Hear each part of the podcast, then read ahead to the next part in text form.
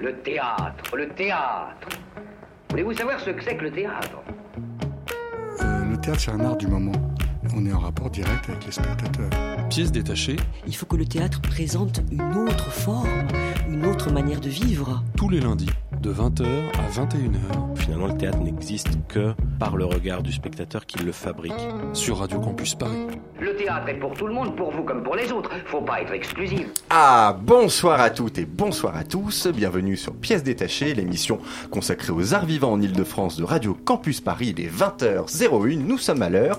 Ce soir, on a le plaisir de recevoir François Lanel, directeur artistique du spectacle Chant d'appel qui se joue actuellement au théâtre de la Cité internationale jusqu'au 26 mars. En chronique, on vous parlera de Mon cœur, un spectacle de Pauline Bureau présenté au théâtre des Bouffes du Nord jusqu'au 1er avril, du spectacle Phèdre Salope par la compagnie MKCD, mis en scène par Mathias Clé, c'était au théâtre de la Loge jusqu'au 17 mars, et Je crois en un seul Dieu, un texte de Stefano Massini dans une mise en scène d'Arnaud Meunier au théâtre du Rond-Point jusqu'au 9 avril. Pièce détachée, les arts vivants à la radio. Ça m'avait manqué, et en même temps non, parce que j'ai l'impression que tous les lundis je l'entends, l'édito de Chloé. Alors, ce l'impression d'être soir... une star de rock. c'est génial. La star de l'édito. Oui, Il faut que j'écoute les autres émissions, savoir s'il fait la même chose avec les autres. Alors bonsoir à tous, ça y est, demain nous serons le 21 mars et ce sera le printemps. Déjà depuis quelques jours, les réseaux sociaux triomphent de verres de rosé pris en terrasse, de mini-shorts sortis pour aller flâner et chiller au parc des Buttes-Chaumont. Bon, j'ai commencé à écrire cet édito il y a une semaine pour prendre de l'avance, depuis le soleil n'est pas vraiment revenu. Si j'étais un homme, je me réjouirais déjà de ces jupes courtes à fleurs, de ce printemps où on a envie de construire des cabanes avec des ponts au-dessus des rivières pour séduire les filles, d'écouter les oiseaux roucouler juste, tout juste avant la tombée de la nuit. Le printemps, c'est la renaissance, le re-espoir, la fin de la mélancolie, de l'humidité et des gastro-entérites. Mais le printemps, c'est aussi le jour de l'année où la nuit et le jour ont exactement la même longueur. 12 heures de nuit et 12 heures de jour. Il y a deux jours par an comme ça, le printemps et l'automne. C'est ce qu'on appelle l'équinoxe. Mais en réalité, cette journée du printemps n'est pas toujours à la même date. Car tout d'abord, la Terre tourne autour du Soleil, mais son orbite n'est pas toujours le même. Pour que la Terre fasse un tour complet du Soleil, il ne lui faut pas 365 jours, mais 365,2422. Et c'est donc pour ça qu'il y a des années bissextiles. On rajoute un jour tous les quatre ans pour compenser et faire correspondre notre calendrier grégorien à la réalité astronomique. Heureusement pour moi d'ailleurs, qui suis né un 29 février, ne fêtant mon anniversaire qu'une fois tous les quatre ans, je suis ravie d'apprendre que mon sacrifice sert à l'équilibre du monde. Mais en réalité, cette compensation est un peu forte. Donc parfois, il faut retarder ou avancer l'équinoxe d'une journée. Cette année, le printemps n'est donc pas demain, mais aujourd'hui. Et pour votre information, sachez que la prochaine fois qu'il tombera un 21 mars, ce sera en 2102. Donc, chers auditeurs, sachez que notre génération ne connaîtra donc plus le printemps un 21 mars. Par contre, ce qui n'est pas prêt d'être annulé en ce jour de printemps, d'espoir, de fleurs nouvelles et de balbutiements de rayons de soleil, c'est notre cher débat présidentiel qui nous attend tous à 21h dès la fin de cette émission. Alors restez avec nous, détendez-vous, concentrez-vous sur l'art vivant, le confort de l'art théâtral, cet art inventé à Athènes en même temps qu'une vieille et abandonnée démocratie. Car à mon avis, ce qui vous attend dans une heure ressemblera plus à un combat de gladiateurs à Rome qu'à un tea time sous les lauriers en fleurs. Bonsoir François, bienvenue dans notre émission. Alors, est-ce que vous allez regarder le débat de ce soir? Euh, je ne pense pas, puisque j'ai mon spectacle en même temps. Ah. Et, Privilège. euh, La Enfin, vie est une question de choix. oui, voilà. Et là, j'ai choisi. vous avez choisi votre spectacle. J'ai choisi mon, j'ai choisi mon spectacle, oui, tout à fait. C'est vrai qu'on nous l'a dit dernièrement aussi que, voilà, effectivement, il y avait quelque chose de très spectaculaire partout dans le monde. Moi, je préfère en ce moment notre petit spectacle euh, au théâtre de la Cité internationale, très joyeux, euh, ludique. euh, Voilà, je préfère me concentrer sur ça en ce moment. Après, je suivrai évidemment. Est-ce que vous pensez que le théâtre peut être un art politique? Ah bah le théâtre, pardon, est politique euh, de fait. Je pense que même le spectacle qu'on fait en ce moment, euh, voilà, est politique à sa manière, à certains endroits. Euh, maintenant, on- n'évoque pas sur le plateau effectivement Mm. euh, ni le mot politique ni l'actualité du moment. Alors, votre spectacle, en fait, on n'arrive pas à savoir vraiment par où ça commence et comment ça se termine. On a l'impression d'avoir finalement été un peu témoin d'un bout de chemin de l'aventure de David et Léo. Est-ce que vous pouvez nous raconter quel a été le point de départ dans votre travail avec David et Léo? Alors le point de départ, c'est euh, notre rencontre, à chaque fois individuelle. J'ai rencontré Léo au Festival d'Avignon euh, sur la cour d'honneur. On a sympathisé et je l'ai invité à faire un premier projet. Et ça s'est fait aussi simplement que ça. On avait les mêmes curiosités, euh, un partage de goûts, euh, des affinités. David, euh, c'est pareil, c'est des, des rencontres via Pierre Meunier, un, metteur en scène que j'apprécie beaucoup. Et, euh, et voilà, donc ce sont d'abord des rencontres dans la vie et on s'est rencontrés. Et là, on a décidé de faire des projets ensemble. Et c'est à partir de là qu'on s'est questionné sur comment on allait travailler, puisqu'on partait pas d'un texte. Donc on partait de nos intérêts euh, aux uns et aux autres, et on s'est même demandé comment on allait travailler, suivant quel processus, quelle méthode de travail. Et c'est ça le point de départ du spectacle, c'est euh, cette confidence, euh, cas un peu particulier qu'on fait à chaque soir, de, de raconter un petit peu comment on a travaillé. Oui, donc c'est ça, vous n'êtes pas parti d'un sujet, d'un texte, d'une envie, d'objectifs précis.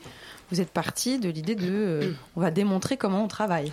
Et sur ce spectacle-là, on est quand même parti aussi d'un titre qui, euh, qui raconte en fait, euh, c'est ça qui m'intéressait, c'est nos attirances pour des choses qu'on ne connaît pas encore au moment où, où elles nous attirent.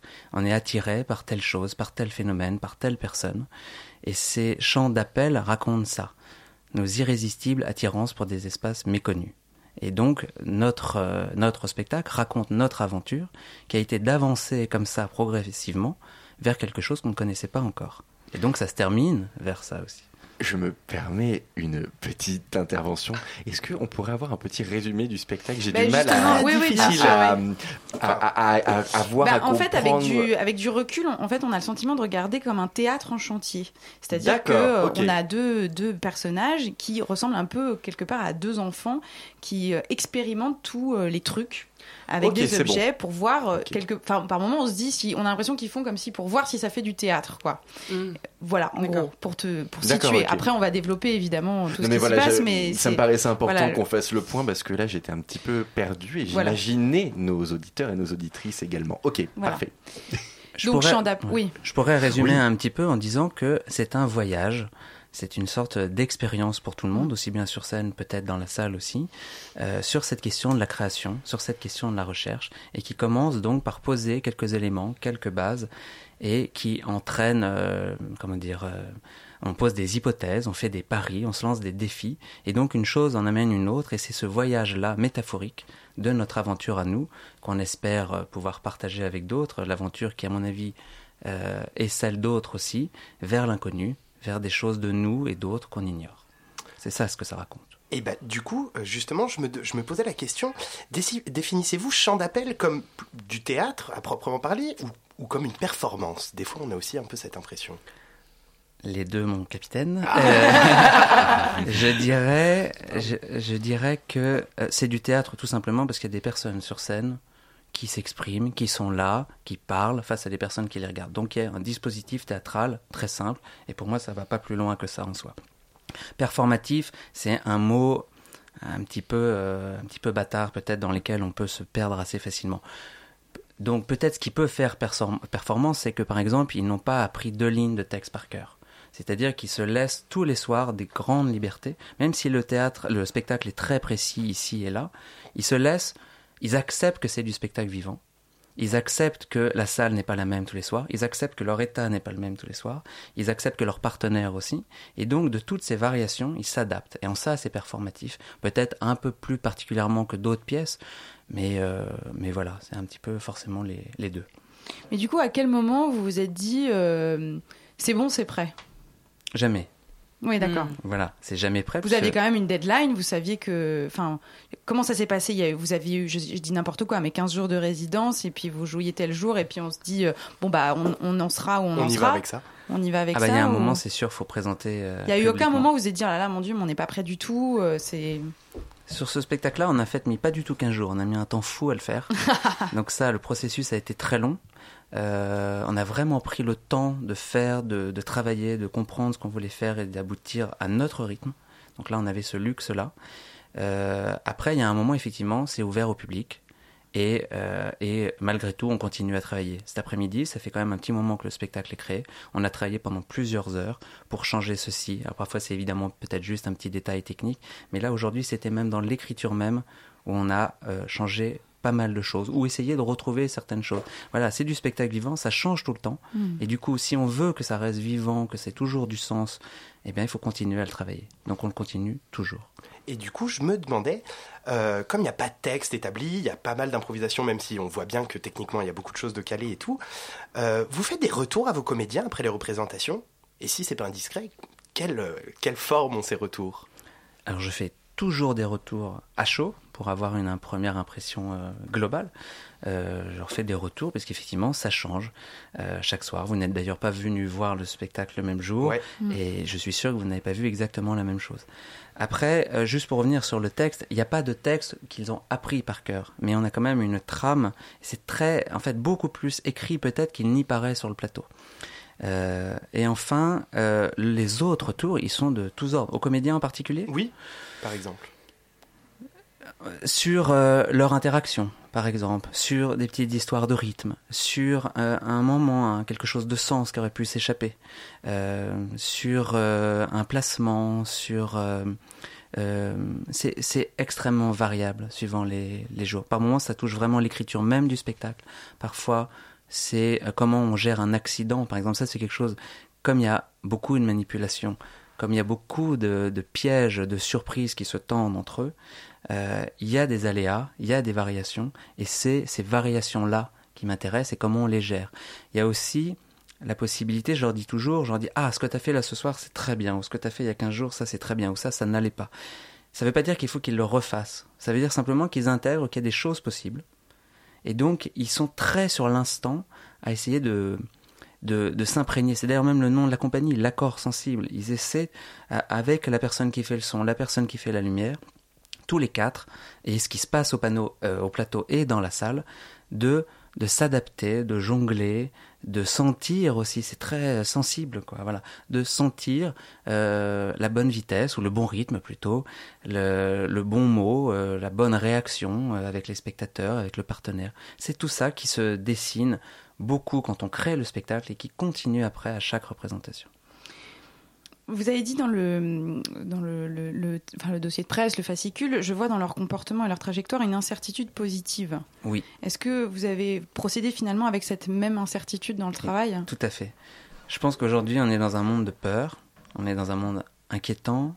Euh, tout, beaucoup, beaucoup de choses dans les médias ou ailleurs, dans la vie. Il y a des, il y a des angoisses, il y a des, il y a des burn-out, il y a des inquiétudes par-ci. Comment, comment je vais faire dans un an, comment je vais faire dans dix ans, et quand j'aurai ça.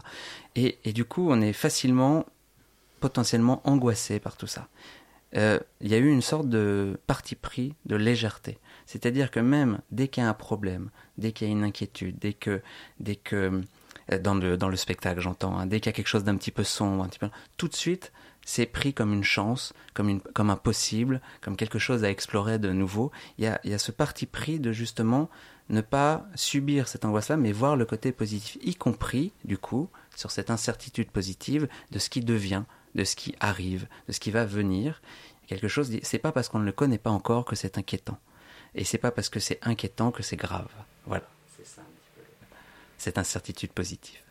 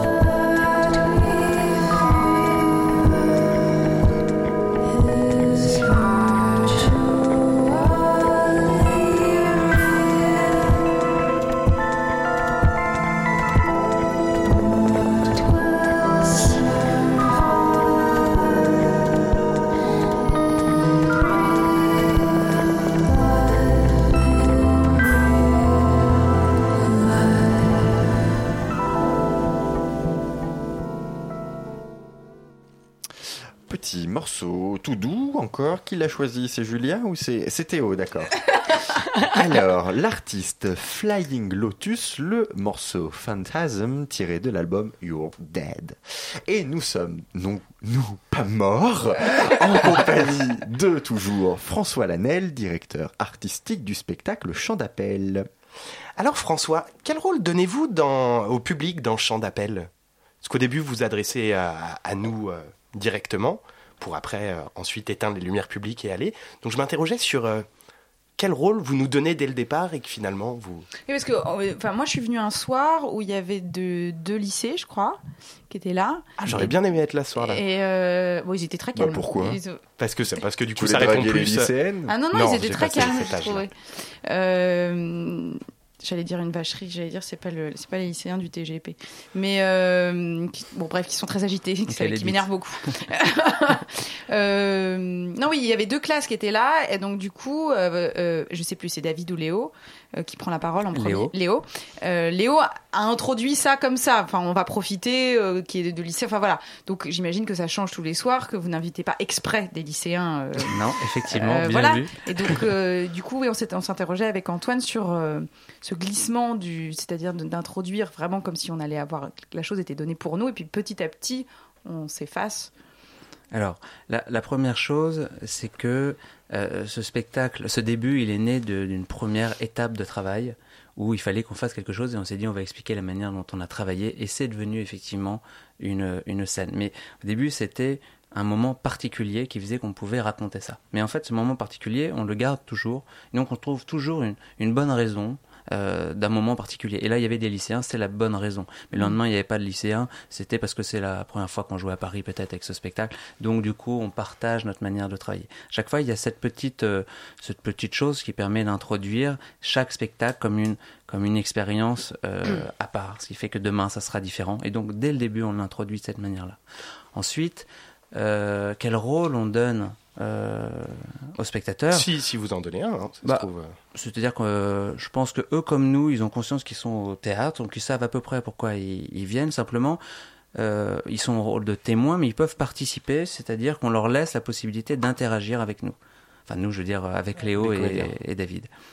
Ils ont cette possibilité de poser une question, ça leur est dit, d'échanger, de, donner leurs impressions, et du coup, Léo et David aussi de, de réagir en fonction. voilà. C'est simplement ça, c'est-à-dire comme il y a quelque chose au début qui est un petit peu, comment dire, qui s'apparente à une sorte de conférence euh, où on essaie d'expliquer un petit peu quelque chose, même si c'est très ludique et décalé, il y a cette possibilité d'interaction.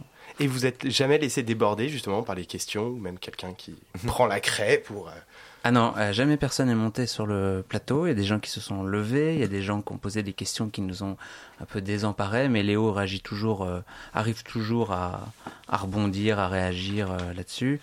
Donc euh, non, c'était parfois, il y a des variations suivant les, les remarques et les questions, oui.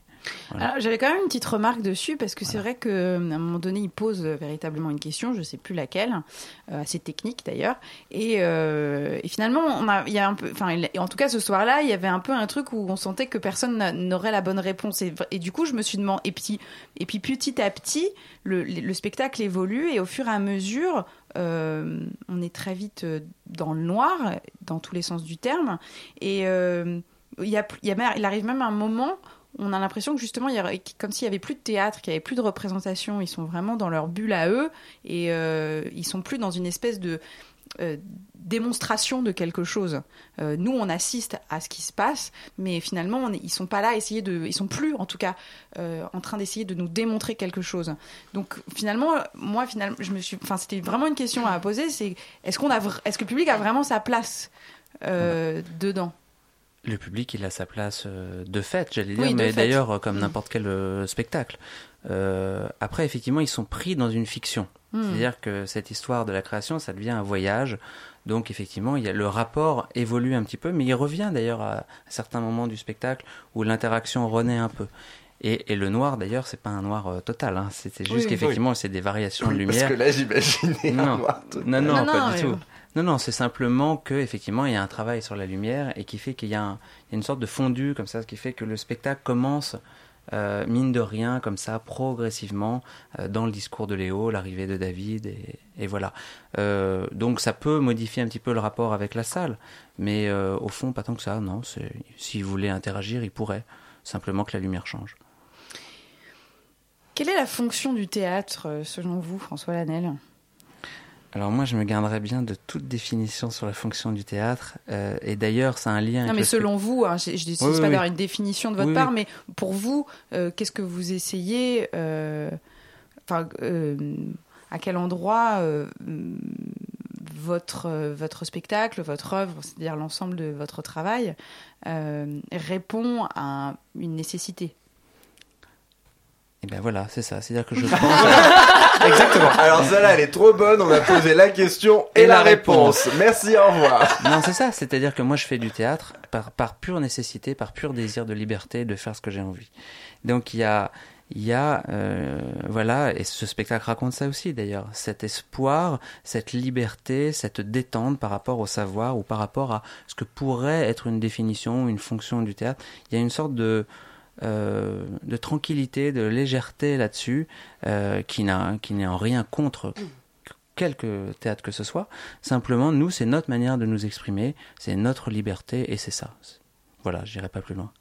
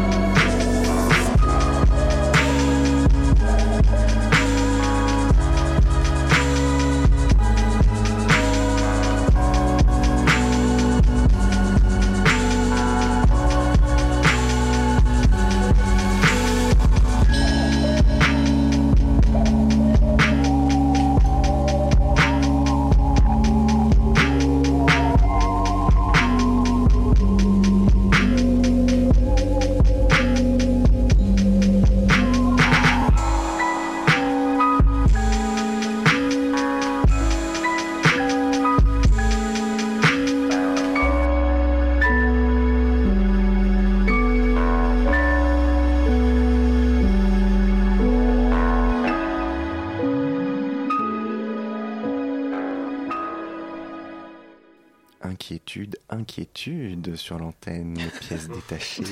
Le morceau Obligatory Cadence, l'artiste Flying Lotus et l'album, toujours ce super titre, You're Dead. Et nous sommes toujours, nous, en compagnie de François Lanel, directeur artistique du spectacle Chant d'appel. Et dans Chant d'appel, le monde apparaît comme une grande cour de récréation euh, pour les deux comédiens, David et Léo. Est-ce que vous êtes euh, un peu comme vos personnages? Vous, vous êtes vraiment étonné tout le temps, insouciant, avide de découvrir les choses et de tout construire ou démonter? Ou justement non? Et c'est pour ça que vous le mettez en scène? Je C'est sais une pas question trop. personnelle en fait. Ouais. Effectivement, euh, beaucoup de personnes qui voient le spectacle qui me disent mais comment ça fonctionne dans ta tête? C'est bizarre. Ouais. euh, euh, voilà. Euh, moi, je j'ai du mal à répondre à cette question, mais en tout cas, c'est sûr, la question de l'enfance est présente. Ouais. C'est-à-dire que je demande surtout pas aux acteurs de faire les enfants, mais je- j'essaie avec eux euh, de libérer leur part d'enfant, c'est-à-dire de justement se détacher des a priori, euh, du savoir, des expériences, et de se laisser guider par leurs instincts, leurs intuitions, leurs désirs, leurs rêves, euh, voilà. Et c'est en ça qu'ils apparaissent un peu comme des enfants, mais ils sont en même temps euh, tout à fait grands, raisonnables, ils réfléchissent effectivement à, Ils ont à tout ce qu'ils font. Ils ont une certaine expérience, mais ils la questionnent en permanence et aussi par moments ils arrêtent de tout questionner et ils se laissent aller. Et donc il y a vraiment aussi cette chose, il n'y a pas de, de hiérarchie entre les choses, il y en a une qui serait beaucoup plus intéressante qu'une autre. Ils arrivent à trouver effectivement de l'intérêt sur des choses très banales, des choses très profondes, euh, j'espère en tout cas, et ils mélangent un petit peu tout ça, sans hiérarchie. Hmm. Ouais. Et euh, j'ai eu l'impression, alors ça c'est encore, j'ai beaucoup d'impressions. Oui, Euh, tu j'ai- te demandes beaucoup. je me, moi aussi, je m'interroge beaucoup. Je, je m'interroge Ah, beaucoup. Je m'adapte à l'invité. Tu es une personne sensible, c'est pour C'est ça. ça. J'ai eu l'impression que les comédiens étaient les outils de la scénographie plutôt que l'inverse. Euh, quelle, est la, quelle est la place de la parole dans le spectacle du coup? Est-ce que c'est euh, eux qui... euh, Bon, je me suis déjà bien assez expliqué. Enfin, c'est eux qui manipulent vachement la scénographie et finalement on aperçoit l'ensemble et un peu le mouvement de tout. Et, je me suis interrogé ça aurait pu être très silencieux et eux qui fabriquent, étonnés et tout ça. Et, et n'empêche qu'ils parlent. Ils parlent, ils commentent. Et je me demandais la place de la parole du coup. Est-ce. Alors, la place de la parole, j'espère qu'elle est très simple, c'est-à-dire euh, prennent la parole, enfin je sais pas comment dire, la place de la parole. Euh, ils s'expriment, ils veulent partager leurs impressions, leurs rêves avec les spectateurs. Je sais pas le rapprochement avec la scénographie, c'est simplement qu'en fait il y a un scénographe qui arrive sur le plateau, c'est David, qui arrive lui-même avec ses propres rêves, avec ses propres désirs de, de machine. Il se passionne pour la moissonneuse batteuse, ou il se passionne pour une cage à oiseaux, il se passionne pour euh, des, des tas de choses différentes qui font qu'entre les accessoires, la machinerie, euh, la scénographie, tout ça se mélange et simplement la parole, elle, elle est prise au, à son plus sim- dans son plus simple appareil, j'allais dire, je sais pas comment dire, elle est, ils, ils parlent aux spectateurs, ils se parlent entre eux, ils font des commentaires, ils, euh, ils décrivent un petit peu le voyage Oui, exactement. Ils euh, commentent. dans euh, lequel ils se lancent. Euh, ils commentent, mais c'est une variation. En fait, ils sont tout le temps en train de varier aussi leur, euh, leurs actions, comme euh, il y a des variations aussi d'esthétique d'ailleurs entre les, entre les scènes, entre la scène du départ et la scène finale. On n'est pas du tout dans le même type de, théâtre. Il y a des moments beaucoup plus plastiques, il y a des moments beaucoup plus contemplatifs, il y a des moments plus bavards entre guillemets. Voilà. Donc la parole évolue suivant les scènes, elle évolue dans ses adresses et elle évolue en permanence parce que je leur demande de de, varier leur discours avec des tas de petits accidents, de petites ruses, qui fait que il n'y a pas une sorte d'aveuglement sur leur pseudo naturel. Ils parlent comme ça, mais on ne se dit pas euh, un naturel, quelque chose de très décontracté. C'est très travaillé partout, euh, mais on n'en fait pas quelque chose d'ampoulé ou de théâtral. Ou, et, voilà, il y a, on essaie d'avoir une parole assez simple et d'être audible. Alors, vous l'avez plus ou moins dit, euh, en tout cas, votre scénographe est donc aussi un, des deux acteurs. Euh, vous dites d'ailleurs à un moment donné avoir beaucoup bricolé euh, ensemble. Est-ce qu'il était important pour vous de tout mêler, c'est-à-dire que les acteurs soient aussi créateurs des images et des objets qu'ils ont trouvés? Parce que c'est assez étonnant que votre scénographe soit aussi un des comédiens, et puis alors en plus qu'il y en a deux. Eh bien, euh, oui, il y, a- il y en a un qui est un petit peu plus, euh, j'allais dire, euh, lunaire, euh, dans le monde des idées, euh, dans ses rêves, dans l'imagination, vraiment, euh, à travers sa parole, à travers son regard, à travers, voilà. Et il y a, ça c'est Léo, et il y a, il y a David, qui lui euh, peut partager les mêmes préoccupations que, que Léo, mais a besoin de beaucoup plus de concret. Il a besoin de machines, il a besoin d'objets, il a besoin de toucher euh, la matière. Et donc lui, il, s'exprime aussi à sa manière, à travers la scénographie, à travers des constructions diverses, à travers, euh, euh, à travers ses, rêves à lui. Et les choses se croisent, leur parcours se croise, parfois ils se séparent, parfois ils se retrouvent, puis se séparent à nouveau, ils se, David parfois manipule un peu Léo en l'emmenant à tel endroit ou à tel autre. Euh, parfois c'est l'inverse. Et donc c'est comme ça, c'est ce duo de deux personnes un petit peu différentes. C'est un spectacle aussi sur l'amitié dans ce sens-là. C'est-à-dire qu'ils ont des intérêts communs avec des personnalités différentes.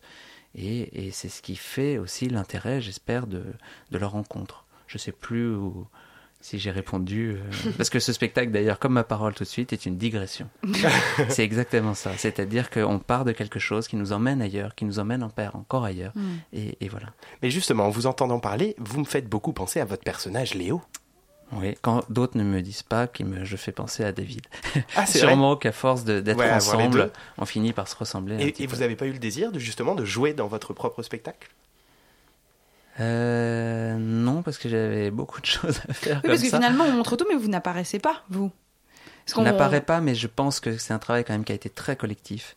Et que du coup, effectivement, à travers Léo, David, euh, effectivement, on peut m'entendre. Mm. Euh, Il y, a, il y a effectivement quelque chose. euh, enfin, j'ai coécrit avec eux.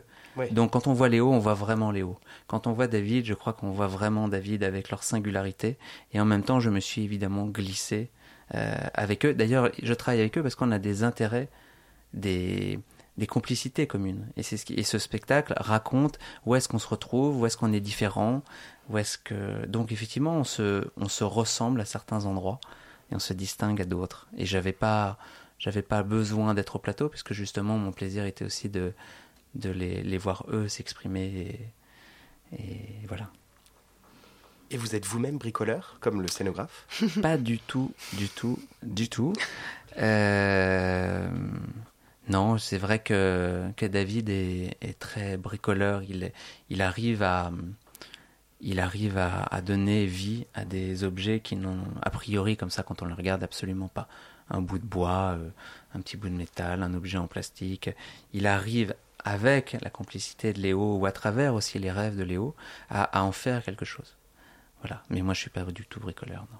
En tout cas, si, le spectacle, il a quelque chose de bricolé. Oui. Mais en tout cas, prat- enfin, en termes de, avec mes mains, je saurais pas du tout faire ce qu'ils font.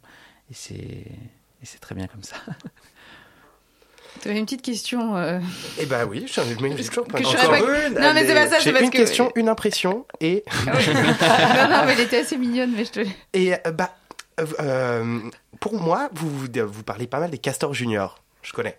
Je connais les castors juniors. euh, C'est pas nous qui en Picsou. parlons, hein. Ah, c'est pas vous Non. Parce que c'était dans la brochure. Ah, je pensais que Et c'était vous oui, qui ça le c'est le mentionnez. théâtre de la Cité internationale qui a utilisé ça. Nous, on n'avait jamais employé ce terme-là. Ah, d'accord. Parce que moi, du coup, ça me faisait plus penser à Bouvard et Pécuchet de Flaubert. Ça, par contre, on en a parlé. Ouais. Ah bon bah eh, écoutez, Voilà. je suis passé à travers. Bah, t'aurais dû faire le fascicule, alors. Absolument. La prochaine fois, vous me demandez.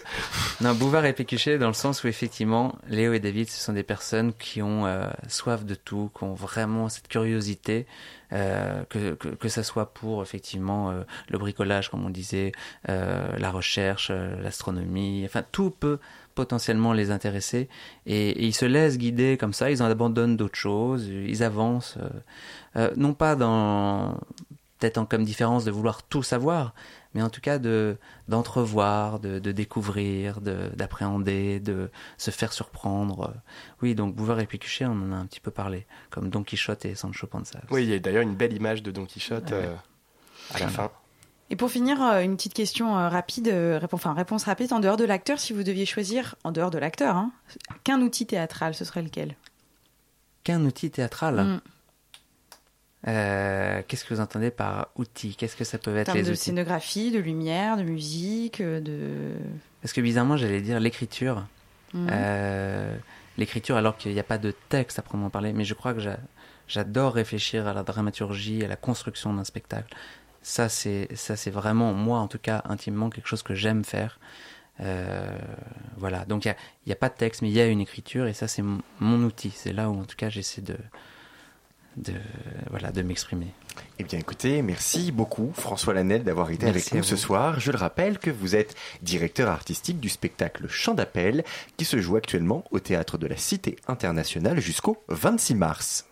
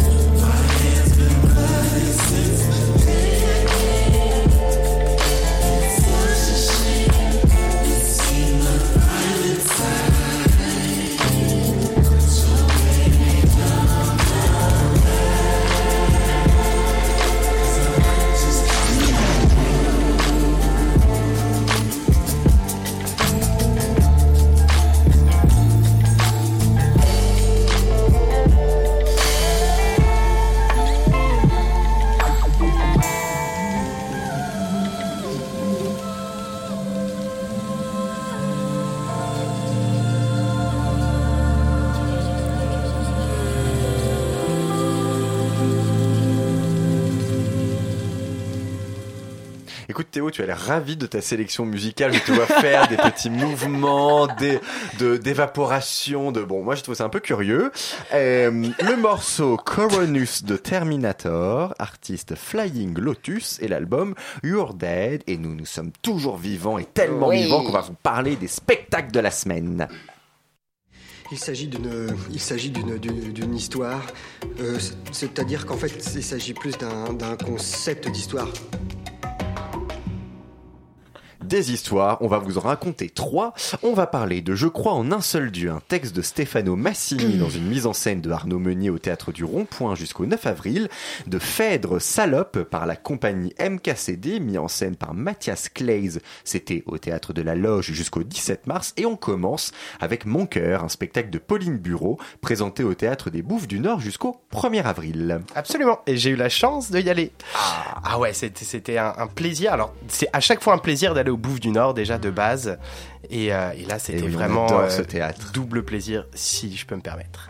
Alors, Mon cœur, c'est le titre du spectacle. Il traite du scandale de l'affaire du Mediator. Petit point sur le Mediator? Allez C'est parti.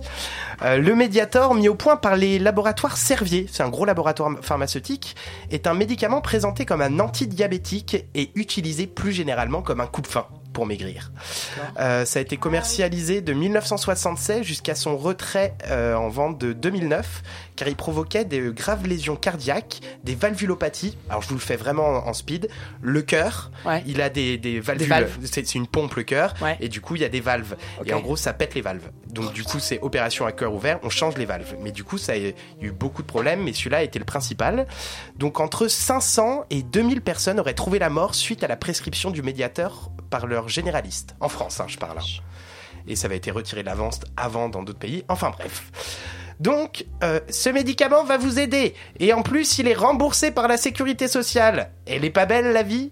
C'est par cette phrase que Claire Tabar, donc euh, une des héroïnes du spectacle, se fait prescrire du Mediator pendant 7 ans.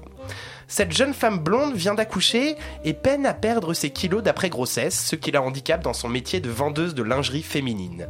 Au bout de quelques années, elle devient fatiguée, elle s'essouffle sans raison, alors elle fait des examens et découvre qu'elle a une valvulopathie, qu'elle doit subir une opération à cœur ouvert et que sa vie va changer. Effectivement, elle va changer sa vie puisqu'elle aura une cicatrice du cou jusqu'au nombril. Euh, elle pourra plus faire d'efforts physiques, comme par exemple danser, danser en boîte ou n'importe où. Elle aura un traitement à vie. Alors à 35, euh, elle a 35 ans. Sa sœur, extrêmement euh, présente euh, avec, euh, avec elle, entend à la radio une pneumologue, Irène Frachon. C'est une personne qui a réellement existé, enfin qui existe réellement. Euh, et donc elle entend Irène Frachon mettre en cause le Mediator dans de nombreux décès suite à des problèmes cardiaques. Donc euh, elle se rend compte, puis se met en marche contre le laboratoire Servier en justice pour le retrait de la vente du médicament et puis pour la reconnaissance et l'indemnisation des victimes du Mediator. S'ensuit donc le long combat judiciaire qu'elles devront mener, mener et sont accompagnées d'un jeune avocat brillant et fougueux. Elles se heurteront à la dureté des tribunaux français, au lobby pharmaceutique, aux normes esthétiques, à l'argent, au temps. Et puis Claire Tabar aura gain de cause. Alors, au niveau scéno, c'est deux étages. En bas, il y a les scènes de la vie quotidienne de Claire Tabar, puis le très théâtral et humiliant collège d'experts où Claire devra s'expliquer sur sa vie, sa sexualité, exhiber sa cicatrice en public, etc., etc. En haut, le bureau où Irène Frachon fait ses recherches, rassure ses patients et rage contre la bureaucratie française. Alors, la mise en scène est très fluide, c'est haletant. Il y a notamment la scène de l'opération à cœur ouvert qui qui est traitée. C'est très impressionnant, c'est une scène très oppressante. Alors je sais pas si c'est comme ça à chaque représentation, mais euh, là il y a plusieurs personnes qui sont sorties de la salle à ce moment-là. Ah oui Ah ouais, bien que le spectacle était déjà très bon avant ça, mais euh, c'est vraiment prenant. Ils sont revenus ensuite ou- Non, non, non, non. Non, enfin en tout cas, je, je- une fois qu'ils étaient partis, il Ouais. n'existait plus pour moi. Euh, la pièce est servie par des comédiennes et des comédiens absolument merveilleux. Tous, tous. Je vais pas tous les citer, mais vraiment je pourrais. Mais il y a Catherine Vinatier dans le rôle d'Irène Frachon, qui est puissante, qui est concrète, qui est sensible. Il y a Marie-Nicole dans le rôle de Claire Tabar, qui est touchante, pétillante et pudique. Il y a Nicolas Chupin, l'avocat, qui est jeune, précis, désinvolte. Rebecca Finet dans le rôle de la sœur, délicieuse, drôle, juste, engagée. Vraiment, je pourrais tous les nommer et je, je m'en veux de ne pas l'avoir fait. Enfin, c'est joué très réaliste. On aurait l'impression d'assister à un docu-fiction, mais un, un vraiment très très bon docu-fiction. Et là, au théâtre. Alors j'ai failli me poser la question de bah, pourquoi montrer ça au théâtre, mais en, Mm. en fait. euh, Mais C'est ça, parce qu'au-delà du théâtre témoignage, on, on se dit, il y a quoi? Oui, Bah, où est l'objet théâtral en Et fait? ben justement, bah en gros c'est plus par défaut où je me l'imaginais. En gros, c'est que c'est vivant, c'est que c'est vivant et toute l'émotion qu'on a, euh, qu'on a au Bouffe du Nord en voyant ce spectacle-là, et, et, et nous on fait un peu office, le public fait office du jury pendant, euh, il y a une grosse partie, c'est le procès, Mhm. et, euh, et du coup elle est face à tout le monde, donc à ce collège d'experts, et puis nous il y a tout le public et et on voit toute la solitude et l'humiliation de euh, en face de la société, la bureaucratie française. Enfin, Ouais, c'est ça, je, je le, ça. je le comprends pour ça. Donc c'est parce que c'est vivant et c'est la vie qui nous parvient à- à- dans cette histoire de mort du Mediator. Alors mon cœur m'a m'a apaisé. Euh, Enfin, le, le- ça m'a apaisé le cœur. Et à la fin, il y a une cantate a cappella de, de Bach par le, le professeur. Bref, longue vie à mon cœur. Eh ben dis donc, ça donne très très envie d'aller voir Ouais. Mon cœur, un spectacle de Pauline Bureau au théâtre des Bouffes du Nord jusqu'au 1er avril. Et on enchaîne tout de suite, sans transition, avec Phèdre Salope par la compagnie MKCD, mis en scène par Mathias Clay. C'était au théâtre de la Loge jusqu'au 17 mars. Oui, alors Phèdre Salope, quand j'ai vu le titre, je j'ai Bah, c'est souri. pour ça que j'ai voulu aller le J'ai voir. souri. Et j'ai donc envoyé un, un- un mail à Chloé en lui disant qu'est-ce que c'est? Bon, euh, C'est à moi que tu l'as envoyé Ah oui, c'est le possible mail. que c'est à toi. Ah, pardon, excuse-moi. je je avec le- Bon bref, euh, donc Phèdre Salope. Alors j'aime bien hein, quand les titres comme ça se, se, ça, ça se télescope et ça fait des trucs euh, très bizarres. Euh, on- je vais faire une citation tout de suite. Je cite On dit que la tragédie débute quand l'amour saisit Phèdre, quand elle est victime de ses sentiments et coupable de les exprimer, que Phèdre est une salope. Ce sont ces phrases qui ouvrent le spectacle Phèdre Salope et elles prennent le spectateur à peine installé. Vous savez ce moment où on se salue, où on cherche la personne qui a gardé un siège pour être côte à côte, où on, on étudie la salle et les places, et les places qui restent. Phèdre Salope, c'est un tiers de Phèdre et deux tiers de Salope. Mais finalement, une comédienne viendra nous annoncer qu'il s'agit plus d'un quart de Phèdre et de trois quarts de Salope, avant d'essuyer son entrejambe qui vient de saigner avec un naturel déconcertant. L'ambiance est posée. Après que les comédiens soient entrés en plateau, on traverse Phèdre de Racine et ses alexandrins, sorte de monstres des scènes cardinales de la pièce. Les comédiens et comédiennes incarnent tour à tour les rôles et viendront ponctuer pas tout le temps, mais quelquefois, les scènes de répliques dites euh, quotidiennes, de, de- de mots qu'on pourrait utiliser tous les jours. Aussi. et, et- et souvent, effectivement, plutôt surprenantes parce que extrêmement grossières au milieu de, de, voilà de la langue de Racine. euh, C'est bon, ça, mais, mais mais ça marche. Ainsi, Hippolyte va crier "c'est la merde" avant de quitter le plateau, par exemple. voilà, ouais, non, alors c'est ça. mais, pas- mais c'est- mais c'est- mais c'est vraiment très très bien fait. Hein. Je me vraiment- permets déjà oui, d'intervenir. Moi j'ai trouvé ça extrêmement brillant. Ils sont, les Alexandrins sont très bien dits, ils sont très incarnés. Et là tout d'un coup, Blam avec un naturel. Ça, euh, ça sort, en fait, salope, ça sort. euh, ou, euh, mais qu'est-ce que tu fous Ouais, c'est- incroyable, Ah, c'est génial. Et, et- et bah, voilà, donc on y vient ces apartés donc, qui sont vraiment au début surprenantes quand même, parce qu'en plus vous connaissez l'espèce de de de de de de, de, de sacro-sainteté des Alexandrins, enfin voilà, et j'ai trouvé ça génial que ce metteur en scène, et ben non, il leur casse la gueule. Et, et vraiment j'ai- j'aime beaucoup cette idée. Bref, Mais c'est fait finement en plus. C'est fait très un mot intelligemment. ou deux, hein, c'est ça. Il y a euh, pas de, il y a pas de. juste paf. Ouais, euh, ouais, vraiment. Et donc ça, et en plus de ça, ça reste, enfin, ça permet, pardon, au spectateur de rester ancré dans le propos du metteur en scène. Propos du metteur en scène qui est, je rappelle très vite, qu'il s'a- il s'agit d'une interrogation sur la représentation du féminin, sur la transgression des genres. Donc ça, c'est la base de son travail. D'accord? Salope. Bref. Un changement de lumière et une disposition des chaises différentes plus tard, on bascule dans une seconde partie. Cette seconde partie se compose de plusieurs scénettes sans lien évident entre elles. Le lien, il est ailleurs. Le spectateur est en fait invité à pénétrer dans une maison. Il en franchira le seuil, le salon, la chambre, le couloir pour revenir à son point de départ. Et les étapes sont marquées sur ce mur, le même mur euh, du début où étaient projetées euh, les premières répliques du spectacle. Le spectateur, en fait, il est guidé, mais il est guidé à l'aveugle, ne pouvant pas savoir ce qui va se jouer ensuite, forcément. C'est une sorte de boucle à boucler, un cycle finalement, comme celui que connaissent les femmes tous les mois.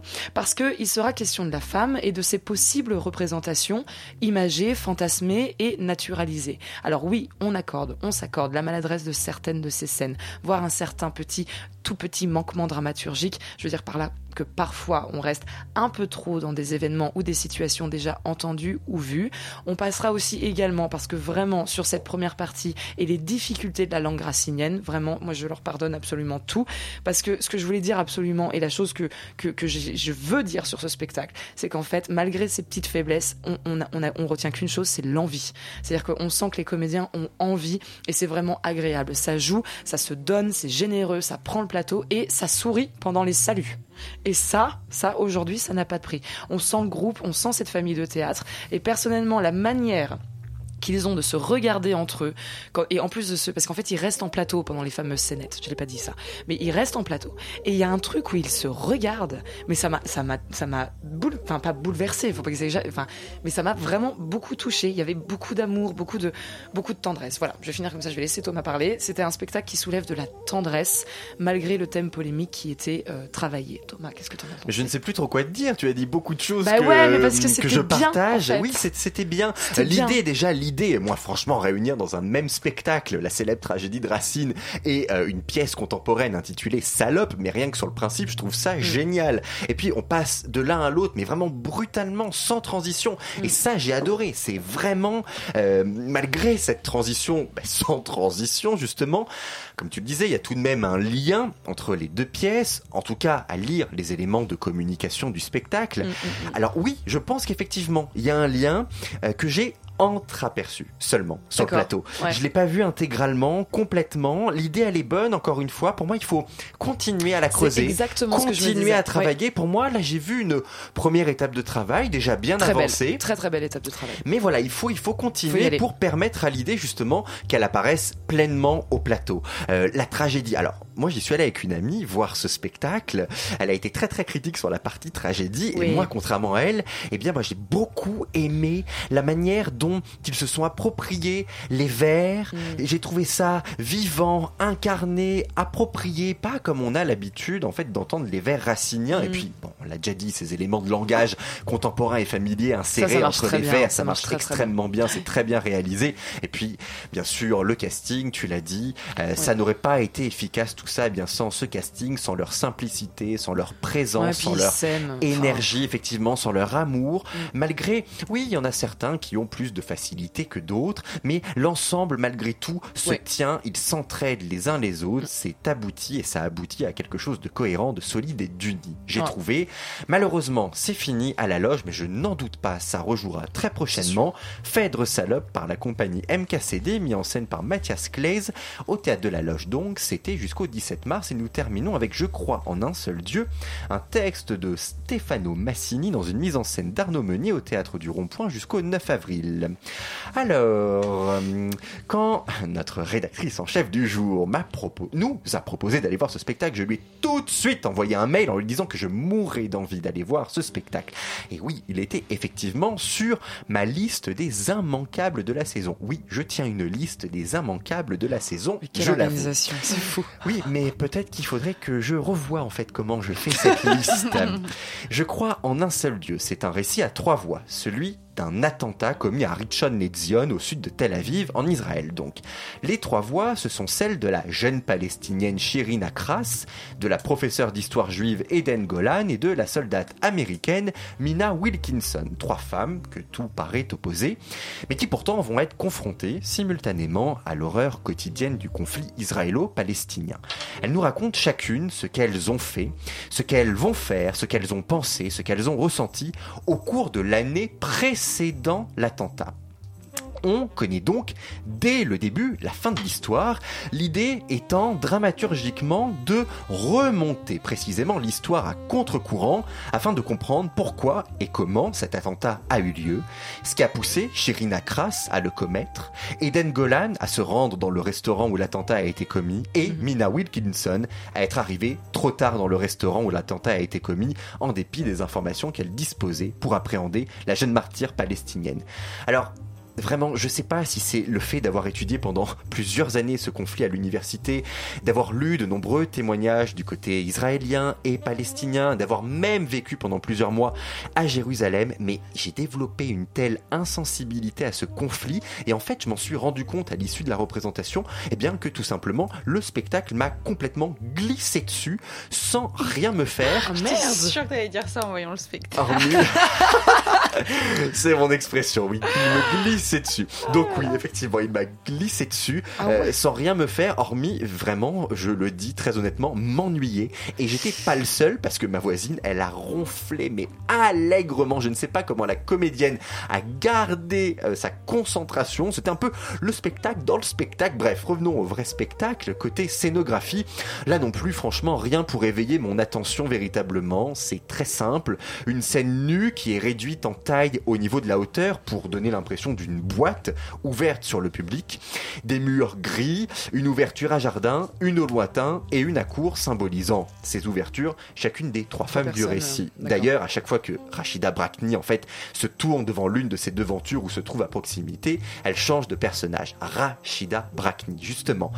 Parlons-en. Alors moi, ça faisait très longtemps que j'avais envie de la voir euh, Ben jouer parce que, oui, je le dis, je la trouve très belle. Et puis, souvenez-vous cette fameuse couverture de Elle où elle apparaissait avec son compagnon Eric Cantona, nu, tout aussi sublime, il faut l'avouer. Bref, revenons à Rachida Brakni.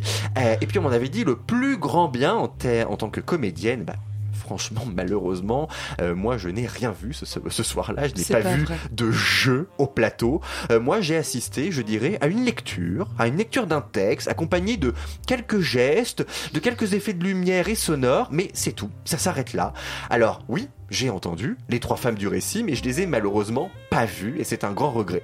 Franchement, j'aurais été bien mieux dans mon lit à lire le texte de Stefano Massini, plutôt que de courir au théâtre du rond-point depuis l'aéroport de Beauvais, à peine mon avion en provenance de Vilnius arrivé. Chloé. Ouais, et encore, euh, je sais, euh, parce que euh, c'est vrai que tout était alléchant parce que euh, et Ah oui, l'auteur mais et le metteur en scène Ah non, et le tu, tu, casting. tu vois. Et, euh, et encore, même le texte, je trouve que il est un peu facile. C'est-à-dire suis que on va directement, on sait que ça va intéresser, on sait que ça va tirer les larmes, on va aller parler Ah, d'un attentat, on va parler de trois femmes, on va prendre les trois prototypes de femmes bien clichés. euh, Forcément. Ah oui, euh, non, donc mais, du euh, tout de suite on fait des comment on appelle ça on fait des, Des raccourcis. ouais des raccourcis euh, je trouve un peu facile Euh, et en plus de ça du coup sachant ça il aurait fallu mais rien en fait il y avait pas grand chose hein, je veux dire le décor est oui, assez comme je l'ai dit, il y a- assez il y, a déjà quasiment rien. assez épuré, euh, euh, le Mm. son, la lumière, tout ça est assez euh, assez simple, mais c'était déjà trop. C'était déjà trop, euh, et, je trouve que dans le travail de, de direction d'acteur, de mise en scène, on s'est beaucoup concentré sur euh, nous faire comprendre euh, les changements de personnages, alors que franchement parfois c'était pas évident, euh, c'était pas si clair que ça. Ah, je suis d'accord. Euh, Ah bah, hormis et franchement c'était quand même un peu on parlait de raccourcis euh, euh, franchement Oui, son forcément attitude la soldate faisait, euh, américaine ah, voilà parce qu'elle est soldate tout de suite elle avait l'attitude du bonhomme pour bien nous faire comprendre que c'est une soldate américaine. Enfin Oh, tu vois ah t'es là ouais. genre ok franchement non je pense pas que toutes les soldates américaines Ouais, sont non, comme non, ça non, parce qu'elles sont non, soldates Non mais ouais, on, a- on aurait eu envie d'un plateau, d'un plateau nu, d'un plateau noir et euh, une comédienne qui euh, qui a, a- aurait transpiré un petit peu plus que ça. Et pourtant, euh, évidemment, les gens hurlent Mais parce qu'elle est, est seule, elle est seule pendant 1h40 et euh, à avoir à, à- enfin, à débiter un texte. Oui, mais c'est vrai que c'est pas, c'est suffisant, pas, il y a pas que, il y a pas enfin. que ça et voilà, c'est dommage. Voilà Ah c'est bon mais, bah. mais- d'accord. Mais non ok. mais, euh, oui tu... Non, non, mais Rachida Brakni, pourtant, elle, elle est. euh, Enfin, moi, je- ouais, je sais pas, j'ai Ben toujours oui, entendu d'elle un, comprend ma, ma un déception charisme, immense une, euh, présence, un travail assez conséquent Non, et moi j'ai absolument, absolument rien Bon, vu ça euh, pour ce spectacle. Je crois en un seul dieu, un texte de Stefano Massini dans une mise en scène de Arnaud Meunier au théâtre du Rond-Point jusqu'au 9 avril. On vous a également parlé du spectacle Phèdre Salope par la compagnie MKCD, mis en scène par Mathias Claes. C'était au théâtre de la Loge jusqu'au 17 mars et de Mon Cœur, un spectacle de Pauline Bureau au théâtre des Bouffes du Nord jusqu'au 1er avril. En invité, on a reçu François Lanel, directeur artistique du spectacle Chant d'appel, qui se joue actuellement au théâtre de la Cité internationale jusqu'au 26 mars. Une émission qui a été préparée par Chloé de Broca avec la complicité de Thomas Silla, Ophélie Lehmann et Antoine de Clercq, présentée par Thomas Silla, réalisée par Théo Albaric et Julia Cominassi. Tout de suite, Sayumi. Allez, en quelques secondes, qu'est-ce qu'on a ce soir dans votre votre émission Ce soir, on va, on va jouer à domicile, on va passer de la musique française. Ah bah, Ah ben, Ah vous, bah alors, vous inscrivez bah, dans vous le débat arrive. euh, présidentiel, c'est bien, c'est bien. Restez donc plutôt sur Radio sur oui Radio Campus Paris plutôt que de zapper tout de suite sur la première. Nous, on vous dit à lundi prochain. Bonne soirée à tous et à toutes.